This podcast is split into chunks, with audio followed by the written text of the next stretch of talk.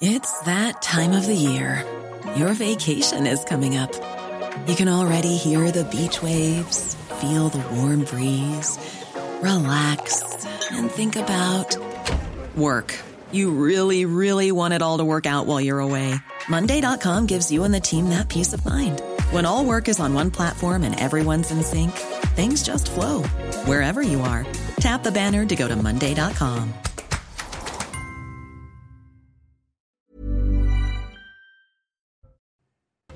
La France sous haute surveillance, moins de tensions ont été observées ce samedi par rapport aux nuits précédentes. 45 000 policiers et gendarmes ont été mobilisés sur le territoire national, dont 7 000 agents à Paris et dans sa proche banlieue. Le RAID, la BRI et le GIGN étaient aussi sur le terrain.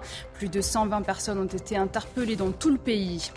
Les réseaux sociaux dans le viseur du gouvernement face aux violences urbaines sur certaines plateformes comme Snapchat, des vidéos circulent montrant les exactions commises par les émeutiers. Ces applications alimentent le climat de tension, un phénomène qui indigne les membres de la classe politique, comme Fabien Roussel, vous l'entendrez. Et puis en fin de journal, nous ferons un tour d'horizon de la presse étrangère. Les médias internationaux guettent l'évolution de la situation en France. L'image du pays est-elle ternie chez nos voisins européens? Quelles conséquences pour le tourisme dans l'Hexagone? Les précisions de nos correspondants en Italie et en Espagne à suivre. あっ!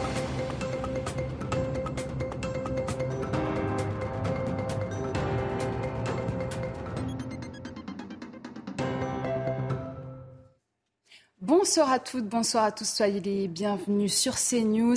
Ravi de vous retrouver pour votre édition de la nuit, un journal consacré à la mobilisation des forces de l'ordre en France après ces derniers jours d'émeutes, des heures déclenchées mardi après la mort du jeune Naël. Les obsèques de l'adolescent de 17 ans se sont tenues ce samedi dans sa ville d'origine, à Nanterre, en fin de matinée. La foule s'est pressée au funérarium pour la levée du corps de Naël. Une cérémonie funèbre a eu lieu en début d'après-midi à la mosquée Ibn Badis. Le jeune homme a ensuite été inhumé au cimetière du Mont Valérien dans la plus stricte intimité. Depuis mardi, les émeutes se multiplient dans le pays. Elles ont été globalement moins importantes ce samedi par rapport aux jours précédents. Dans les Bouches-du-Rhône, à Marseille, la sécurité a été renforcée avec notamment trois compagnies de CRS supplémentaires soutenues par les forces spéciales du RAID et du GIGN. Jets de projectiles et scènes de pillage ont été observées. Un groupe d'individus chassés de la Canebière a investi le vieux port. Les forces de l'ordre ont fait usage de lacrymogènes pour les disperser. Une tentative d'intrusion dans la caserne des pompiers a été déjouée. À 1h du matin, un bilan faisait état de 60 interpellations. Rudy Mana, porte-parole de l'Alliance Sud, s'est exprimé sur notre antenne. Moi, ça fait 21 ans que je travaille dans cette ville. Je n'avais jamais vécu ça. 2005, on n'avait pas du tout été touché de la même manière. Marseille, d'ailleurs, avait été très peu touché par les émeutes de 2005. De 2005 et là, franchement, depuis trois jours, c'est apocalyptique, il faut, il faut le dire, euh, c'est un chaos total. Direction la capitale à présent, Paris, sous haute surveillance. Les commerçants avaient anticipé et barricadé leurs vitrines. Sur les 45 000 policiers et gendarmes mobilisés sur tout le territoire, 7 000 agents ont été déployés à Paris et dans sa proche banlieue. Un rassemblement improvisé s'est tenu aux alentours de 23 heures aux abords des Champs-Élysées. Des contrôles préventifs ont été effectués par les forces de l'ordre. Nos envoyés spéciaux vous racontent.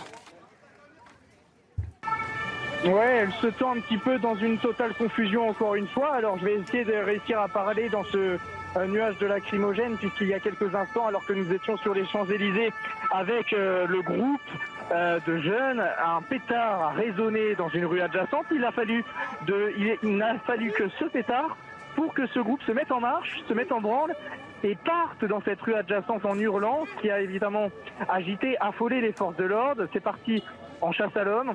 Et à ce moment-là, ils ont réussi à les encercler, à leur donner une porte de sortie. Et grâce à cette bombe lacrymogène qui a été lâchée, effectivement, eh bien, euh, les jeunes ont réussi à partir dans les rues, encore une fois, euh, adjacentes aux Champs-Élysées. C'est vraiment le jeu du chat et la souris depuis euh, tout à l'heure. On monte, on descend des Champs-Élysées, on va dans les rues perpendiculaires, parallèles, on revient sur les Champs-Élysées. Ça n'est que ça depuis tout à l'heure. Les forces de l'ordre commencent à être de plus en plus tendues. Même nous, en tant que journalistes, nous sommes à certains moments, il faut le dire, entravés dans nos, dans nos opérations, puisqu'ils ont peur d'une chose, c'est des points statiques sur les Champs-Élysées. C'est ce qu'un commissaire nous a dit. Dès lors qu'il y a un point statique sur les Champs-Élysées, que ce soit dû à des badauds, des touristes, des journalistes, eh bien, à ce moment-là, ça rameute du monde et cela crée un nouveau rassemblement. Et donc, de ce fait, les journalistes demandent à tout le monde euh, de bouger, quand bien même nous, nous sommes en train de, travailler ou que des touristes sont en train de prendre euh, des euh, photos. Tout le monde est logé à la même enseigne. Les forces de l'ordre tentent de faire régner l'ordre ici sur les Champs-Élysées. Ils y parviennent pour le moment avec des petits moments de tension comme nous venons de vivre ces cinq dernières minutes, avec des chasses à l'homme et des courses-poursuites dans les rues parallèles et perpendiculaires aux Champs-Élysées. Quelques interpellations très rares autour de nous. Nous ne savons pas si, elles débouchent sur eh bien, euh, euh, des menottes et puis un enfermement dans les camions euh, de gendarmerie ou, de police. Mais en tous les cas, voilà, c'est une situation très confuse puisque ce petit groupe de jeunes se mêle à la fois aux habitants, aux, aux touristes qui sont ici et que tout le monde est assez interloqué. Et attention, petite précision, tout cela se passe au milieu de la circulation, au milieu des, voitures, des voitures qui n'osent plus bouger, qui klaxonnent, des jeunes qui sortent leur téléphone, qui filment. Voilà, tout cela se, fait dans une ambiance très confuse ici dans les Champs-Élysées. Mais le calme est quand même euh, prépondérant ce soir à Paris. À 1h du matin, 80 individus avaient été interpellés à Paris, notamment pour port d'objets susceptibles de servir d'armes ou de projectiles. Regardez points américains, gants, bidons d'essence ou encore 7 pour cocktails Molotov ont été saisis. De retour en région, dans l'Hérault cette fois, si l'ambiance de ce samedi semblait paisible, la soirée ne s'est pas totalement déroulée sans encombre à Montpellier. Les gendarmes mobiles étaient présents au pied de l'Opéra Place de la Comédie. Des individus les ont ciblés avec des tirs de mortier d'artifice, donnant lieu à des échanges parfois musclés avec les forces de l'ordre. Quelques éléments de mobilier urbain, comme des poubelles, ont également été brûlés. Des images similaires du côté de l'Alsace, dans le Bas-Rhin à Strasbourg. Des affrontements ont eu lieu entre les émeutiers et les effectifs du RAID. Dans la journée, par précaution, les autorités locales avaient appelé les commerçants strasbourgeois à fermer leurs établissements après les pillages survenus vendredi dans le centre-ville. Les stigmates, témoins de l'ampleur des heurts dans la nuit de vendredi à samedi dans la commune de Persan, dans le Val d'Oise. La mairie, mais aussi le poste de police municipale ont été calcinés. Des voitures ont également été incendiées. Nos envoyés spéciaux se sont rendus sur place. Il ne reste plus que des cendres et des murs complètement noircis par les flammes. L'intérieur de la mairie de Persan-Beaumont a euh, complètement euh, détruit. Euh, des barrières ont été érigées par les services techniques pour protéger le bâtiment. Et un peu plus loin, c'est le poste de police municipale qui a été détruit. Le toit est parti en fumée. Juste en face, trois voitures ont été incendiées, dont il ne reste plus que des carcasses. Les habitants que nous avons croisés sont stupéfaits. Écoutez-les. Clairement, c'est s'attaquer aux forces de l'ordre, donc c'est de la haine. Actuellement, je pense à mes collègues, c'est ça doit être très dur. Là, ils vont trop loin. Surtout qu'il n'y avait rien eu jusqu'à là à part des poubelles, l'adrénaline, euh, de l'amusement. Euh, c'était, on aurait dit un jeu, quoi. On n'est pas, on n'est pas dans des films, on n'est pas dans des séries. Et là, franchement, c'est n'importe quoi. Les habitants nous confiaient que ce commissariat avait été refait à neuf il y a quelques mois. Euh, tous sont très émus et choqués par les événements qui se sont produits cette nuit. La désolation pour le maire de Cholet dans le Maine-et-Loire. L'ancienne maison de l'élu, pas encore totalement déménagée, a été saccagée dans la nuit de vendredi à samedi. Gilles Bourdoulex a dénoncé sur Twitter des violences commises par, je cite, la racaille irresponsable, miroir, batterie d'enfants, lampes, tout a été détruit gratuitement. Je vous propose de l'écouter. Je suis allé voir comment euh, ça allait et je me suis aperçu que tout était ouvert, euh, éclairé et que c'était un véritable saccage. Pour prendre un exemple, il y a aussi une dépendance, une petite maison à côté, toutes les cloisons ont été défoncées. On a là des images que j'ai passées sur, euh, sur Twitter. Vous voyez, tout a été mis en l'air. Alors bon, il restait quelques bibelots, quelques meubles, quelques livres, quelques objets quand même personnels, familiaux. Et c'est vrai que c'est tout à fait lamentable et que c'est à l'image de ce qui s'est passé. Alors c'est mon cas, mais c'est le cas de l'outil de travail de plein de gens. Vendredi, la ville de Tours, elle aussi, n'a pas échappé aux heurts et autres incendies. Regardez, les pompiers ont été euh, dépêchés, notamment pour éteindre des voitures en train de se consumer. À Mulhouse également, certaines interventions des soldats du feu ont été périlleuses. Plusieurs pompiers ont été pris dans un guet-apens. Écoutez le témoignage pour CNews de Michael Pakanowski. Les collègues de la caserne de Mulhouse hier soir sont intervenus euh, à nombreuses reprises dont une intervention où ils ont été pris à partie plus particulièrement. Arrivé sur place, il y, avait bien un véhicule en feu. Donc mes collègues sont sortis euh, pour analyser la situation et éteindre le feu. Malheureusement, là, ils ont vu euh, des personnes sortir cagoulées, dont un euh, sur le devant du véhicule avec un plot de béton, avec une barre de fer qui sortait. Sur les côtés, euh, d'autres personnes sont arrivées. Certains voulaient ouvrir les portes, d'autres euh, avec des bidons d'essence. Et là, le fourgon a dû euh, partir en urgence en défonçant une barricade. Là, c'était clairement organisé pour brûler mes collègues dans le véhicule. Donc ça, c'est inacceptable. Les réseaux sociaux dans le viseur du gouvernement sur certaines plateformes, des vidéos circulent montrant les exactions commises par les émeutiers. Snapchat, notamment, est décrit par le garde des Sceaux comme un vecteur entre les jeunes pour échanger sur les lieux de rendez-vous et de heures à venir. Ces applications participent donc à alimenter le climat de violence. Regardez ce reportage de Thomas Bonnet. Des images captées par un téléphone et postées rapidement sur les réseaux sociaux. Depuis plusieurs jours, les vidéos de violences urbaines se multiplient, notamment sur Snapchat. Plateforme dont la spécificité réside dans l'aspect éphémère des images, ainsi que sur cette fonctionnalité, la Snap Map, une carte interactive qui recense en temps réel les vidéos postées par les utilisateurs. Vous cliquez sur un bouton dans l'application Snapchat et vous avez tout autour de vous ce qu'il se passe sur Snapchat. Typiquement, s'il y a une émeute ou un pillage qui a lieu à proximité, vous allez pouvoir l'identifier très facilement et vous y diriger aussi facilement que si vous utilisiez Google Maps.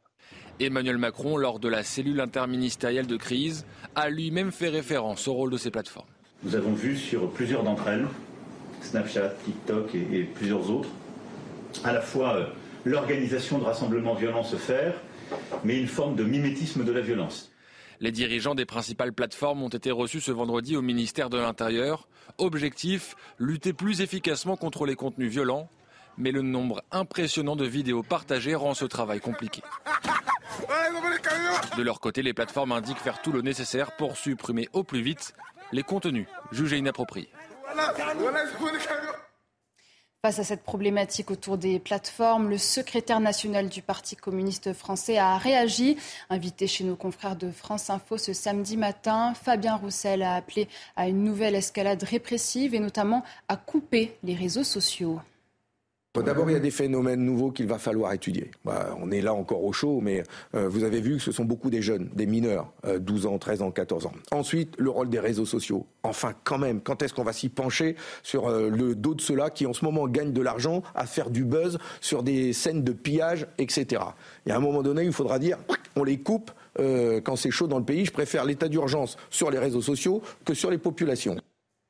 Les auteurs des incivilités sont en partie des mineurs, en moyenne âgés de 17 ans, selon le ministre de l'Intérieur. Mais que risquent concrètement ces adolescents? Quelles conséquences également pour leurs parents? On voit cela avec Michael Dos Santos. Si le procureur démontre son discernement, tout mineur peut avoir à rendre des comptes devant la justice. Dans ce cas, seules des sanctions éducatives peuvent être prononcées, des sanctions non sans conséquences ce qui reste dans les fichiers et qui les poursuit, on peut dire, toute leur vie, puisqu'on sait que les fichiers, quoi qu'on dise, sont extrêmement poreux et que nombre d'employeurs euh, peuvent avoir accès et ensuite ils peuvent donc regarder. Dès l'âge de 13 ans, le mineur est responsable pénalement et les sanctions se durcissent. Parmi les peines encourues, le placement en centre éducatif fermé, une amende allant jusqu'à 7500 euros ou encore la prison. Enfermer des mineurs, Maître Atia s'y oppose. Il rencontre d'autres personnes qui sont en général souvent plus terribles que lui, qui lui apprennent euh, beaucoup plus de filouterie, etc. Et quand il ressort, il peut se présenter comme un petit caïd. C'est-à-dire que l'effet qu'on espérait, qui serait de lui faire peur et de le calmer, c'est un effet inverse. Les parents, eux, ne peuvent être poursuivis pénalement pour les actes commis par leurs enfants. Ils peuvent néanmoins être condamnés à payer une amende, les dégâts ou être sanctionnés pour défaut d'autorité parentale. Ils peuvent encourir une peine dont le maximum est fixé à deux années d'emprisonnement et 30 000 euros d'amende. Des parents qui, selon le garde des Sceaux, pourraient être soumis à un stage de responsabilité parentale. La responsabilité des parents de plus en plus pointée du doigt. Lors d'un déplacement au tribunal judiciaire de Créteil, Éric Dupont-Moretti n'a pas mâché ses mots. Ce n'est pas à l'État d'élever les enfants. Il faut redire aux parents qu'ils tiennent leurs gosses, a lancé le garde des Sceaux. Un discours rejoint par Éric Zemmour, invité sur notre antenne. Le président de Reconquête a même suggéré des sanctions à l'encontre des parents. Évidemment qu'il faut faire euh, une euh, des nouvelles règles pour ces mineurs de 13 ans, de 14 ans, qui évidemment n'ont rien à voir avec les mineurs d'auparavant, qui étaient jadis. Donc évidemment, nous devons faire des nouvelles sanctions, nous devons pouvoir les sanctionner. Je vous répète, on peut également toucher les parents, parce que les parents sont responsables des enfants de 13 ans. On peut leur supprimer les allocations sociales. En raison du contexte tendu en France, Emmanuel Macron a reporté sa visite d'État en Allemagne. Il devait y être ce dimanche soir jusqu'à mardi. Le chef de l'État a téléphoné à son homologue allemand afin de l'informer de la situation dans l'Hexagone. Pour l'heure, aucune nouvelle date de visite n'a encore été fixée. Frank-Walter Steinmeier a indiqué suivre avec une très grande attention la situation en France. Les regards de la presse étrangère convergent vers la France. Justement, les médias internationaux surveillent de près le contexte actuel, d'autant plus que le pays sera hôte de grands événements dans quelques mois, avec à l'automne la Coupe du Monde de rugby, puis les Jeux olympiques à l'été 2024. On fait le point en Italie avec notre correspondante à Rome, Natalia Mendoza. Aujourd'hui, les émeutes en France sont à la une des principaux quotidiens italiens avec des images très fortes comme celle euh, du journal Il Messaggero avec une photo euh, de voiture renversée en flammes et le titre La France en révolte. D'autre part, le quotidien Il Riformista qui consacre une bonne partie de sa une à une image d'un casseur dans une rue totalement euh, dévastée et le titre La France blindée. Le journal La Repubblica pour sa part titre La France en état de Le journal dédie trois pages entières à la situation en France. Il décrit les violences inacceptables, mais aussi évoque la situation préoccupante dans les banlieues euh, françaises. Le journal parle d'une montée en puissance du communautarisme en France qui, selon la République, se développe à cause euh, de euh, la pauvreté et de l'exclusion sociale dans ces quartiers. Le journal Il Manifeste, d'autre part, joue sur le contraste avec le titre Douce France, accompagné euh, d'une photo euh, d'agents euh, des forces de l'ordre en tenue anti-émeute, visiblement sur le qui-vive. Enfin, le journal La Stampe à titre La France à feu et à sang. Il parle d'une rage contagieuse, je cite, celle des jeunes des banlieues françaises qui ont semé le chaos encore hier soir dans plusieurs villes françaises. Tout cela à un an du début des Jeux olympiques qui doivent se tenir en France en 2024.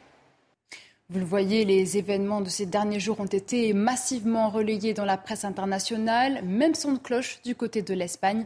Les précisions de notre correspondant à Barcelone, Frédéric Traini.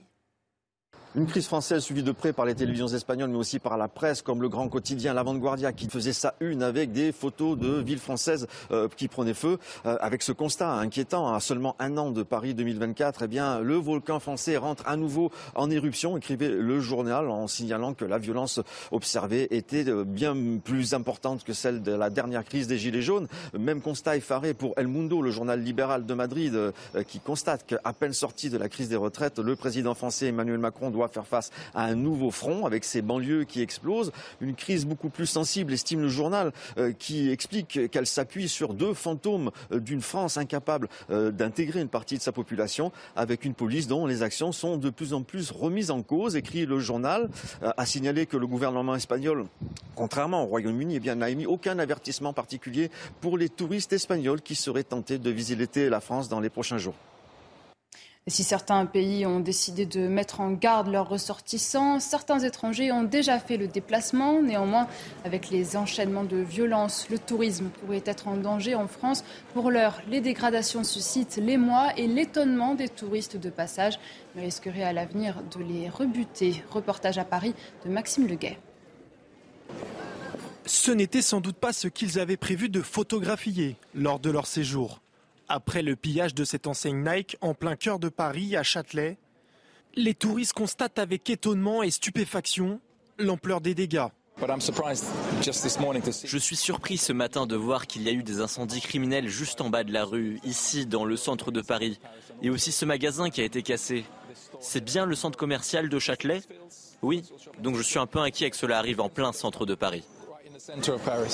Une inquiétude partagée par les diplomaties européennes L'Allemagne a indiqué observer de près les récents événements. La Norvège, de son côté, demande à ses ressortissants de prendre toutes les précautions nécessaires, même son cloche outre-Manche, où le ministère des Affaires étrangères du Royaume-Uni s'est fendu d'un communiqué. Le lieu et le moment des émeutes sont imprévisibles. Il est conseillé de suivre les médias, d'éviter les zones où des émeutes ont lieu, de vérifier les derniers conseils auprès des opérateurs lors de vos déplacements et de suivre les conseils des autorités.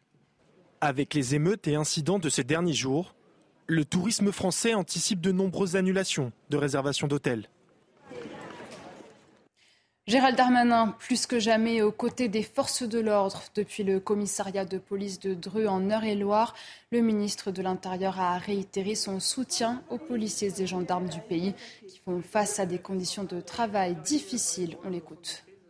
Moi, je ne réponds pas aux policiers, je, suis parmi les policiers. Ça fait trois ans que je suis ministre de l'Intérieur, trois ans que je suis auprès des commissariats, des brigades de gendarmerie. Je sais que leur métier est difficile. C'est pour ça qu'on leur donne beaucoup de moyens qu'il faut recruter davantage de policiers et de gendarmes, qu'il faut qu'ils soient encore plus présents pour lutter euh, contre la délinquance, pour assurer les honnêtes gens, qui sont l'immense majorité des habitants de notre pays et surtout des quartiers populaires que je connais bien. Et je veux leur dire que j'entends bien évidemment leurs difficultés puisque je les partage et qu'ils peuvent compter sur le gouvernement et singulièrement sur leur ministre pour les défendre, pour les soutenir et pour améliorer encore les choses parce que je sais que c'est difficile. Les policiers, justement, nous avons donné la parole à l'un d'entre eux, engagé depuis plus d'une dizaine d'années. Il a accepté de témoigner pour CNews sous couvert d'anonymat. Face aux émeutiers d'une violence sans précédent ces derniers jours sur le terrain, les événements ont été euh, très éprouvants. Sandra Buisson, journaliste de notre service police-justice, a recueilli ses propos. Écoutez. C'est qu'on a vécu deux nuits très intenses deux facteurs d'intensité. C'était d'une part la violence extrême et d'autre part euh, la longueur de l'engagement. Euh, on a dû être déployé pour protéger les commerces et les institutions pendant euh, pendant quasiment 14 heures. Sans nous, sans aucune prétention, hein, mais sans nous, les villes seraient un tas de cendres. On a on a maintenu avec la sur notre front l'intégrité de la République et, et l'intégrité des, des, commerces et la masse de gens en capacité de nuire était telle que quand on interpelle 15, 20, 200, 400 ou 4000, euh, ça aurait été vider l'océan à la petite cuillère de la même manière. Est-ce qu'on a la volonté politique d'utiliser l'armement qu'on a? C'est une autre question. Mais en tout cas, on a les moyens d'y faire face. On a des bons équipements. On monte et on récupère une rue, un pâté de maison. On les sécurise à la sueur de notre front. Et quand c'est sécurisé, on embarque dans nos camions vers notre lieu qui est occupé par un autre groupe et ça recommence. Franchement, je, je, suis fier de mes collègues. On a, on a, on a, on a tenu la rue. Je vous le dis, on n'a pas sauvé tous les commerces, on n'a pas pu faire, euh, on n'a pas pu faire des miracles, mais on, on a géré et euh, on va continuer à gérer. Je vous le dis. On est en danger parce que sur le plan moral, on a un genou à terre. Après 14 heures d'engagement non-stop, et, et, je peux vous dire que c'est hard de trouver les ressources euh, pour avoir le discernement dans notre action. Et on n'a pas le choix parce qu'on est seul et on est seul sur le plan judiciaire, parce qu'on sera lâché si on se manque, et sur le plan administratif, parce qu'on sera lynché médiatiquement tellement que l'administration va nous, nous balayer d'un revers et nous foutre en tôle. Leur communiqué n'est pas passé inaperçu face aux hordes sauvages. Alliance et UNSA Police avaient déclaré être en guerre, je cite, contre des nuisibles afin de rétablir l'ordre républicain. Demander le calme ne suffit plus, il faut l'imposer, pouvait-on lire. Des mots qui ont fait réagir, à commencer par d'autres branches du syndicat comme UNSA Éducation. Le syndicat Alliance a répondu à la polémique. Écoutez leur secrétaire général. Les assume à 300%. On persiste et signe. Euh, ça a polémiqué parce que forcément, quand on dit la vérité, euh, c'est jamais agréable à l'entendre. Après, on a eu quelques contestations, mais c'est toujours du, même côté. Euh, vous savez, il faut peser les mots, mais surtout dire réellement ce qui se passe sur le terrain. Et quand on dit nous sommes en guerre, forcément, il suffit de demander aux collègues, et croyez-moi, quand vous faites tirer dessus, euh, par euh, balles réelles ou quand vous prenez des mortiers par centaines, euh, vous êtes en guerre urbaine. quand vous parlez de nuisibles, oui, en effet, regardez la définition de nuisible, c'est des individus néfastes, dangereux, qui sèment le chaos, qui veulent le chaos de la République, qui bafouent les valeurs de la République. donc, en effet, le terme est dur. C'est la fin de ce journal. Merci à tous de l'avoir suivi. Une édition consacrée à la France, placée sous haute sécurité. 45 000 policiers et gendarmes à pied d'œuvre pour tenter d'enrayer la violence, alimentée essentiellement par des jeunes. Des heurts qui gangrènent le pays depuis mardi, jour du décès de, du jeune Naël. Restez bien avec nous, nous y reviendrons dans un instant. Exceptionnellement, vous retrouverez la matinale week-end à 5h55 ce dimanche, présentée par Anthony Favali. A tout de suite sur CNews.